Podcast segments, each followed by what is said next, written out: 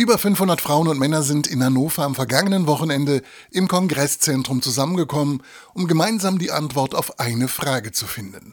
Wie kann die Kirche der Zukunft aussehen? Das Bistum Hildesheim hatte gemeinsam mit dem Bonifatiuswerk und dem Zentrum für angewandte Pastoralforschung an der Ruhr-Universität Bochum zur Dennoch-Konferenz für Neues in der Kirche eingeladen. Der Hildesheimer Bischof Heiner Wilmer setzt für die Zukunft der Kirche vor allem darauf, dass die verschiedenen christlichen Kirchen eng zusammenarbeiten. Ich erwarte mir eine frische und eine vertiefte Glaubensgemeinschaft an den Gott der Überraschungen und an den Heiligen Geist, der uns auf unbekannte und neue und großartige Wege führt. Neue Wege zu gehen, das ist der gemeinsame Wunsch der Teilnehmerinnen und Teilnehmer. Trotz der Krise wollen sie ihre Kirche nicht verlassen. Sie wollen mit neuen Ideen die Zukunft gestalten. Dennoch. Dennoch heißt trotz der Meckerei, der schlechten Perspektiven für Kirche, dennoch zu hoffen, dass Kirche eine Zukunft hat. Weil ich dennoch Kirche sein will. Ich muss mich nicht immer nur mit den Problemen beschäftigen, sondern dennoch machen wir weiter. Dennoch in der Kirche, weil wir halt eben uns für die Gesellschaft auch einsetzen wollen.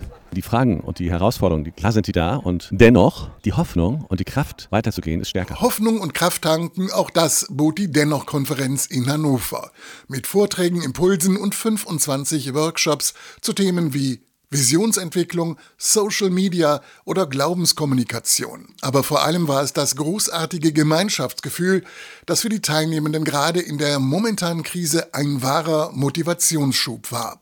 Das sagt Markus Adolfs vom Zentrum für angewandte Pastoralforschung an der Ruhr-Universität Bochum. Man braucht das Wissen, das Gefühl, die Erfahrung, dass wirklich viele Leute Lust auf dieses Dennoch haben und dann zusammen einen Aufbruch starten, weil alleine knickt man vor den Herausforderungen doch schnell ein und in der Gruppe geht das vielleicht besser und dafür ist diese Konferenz wirklich gut.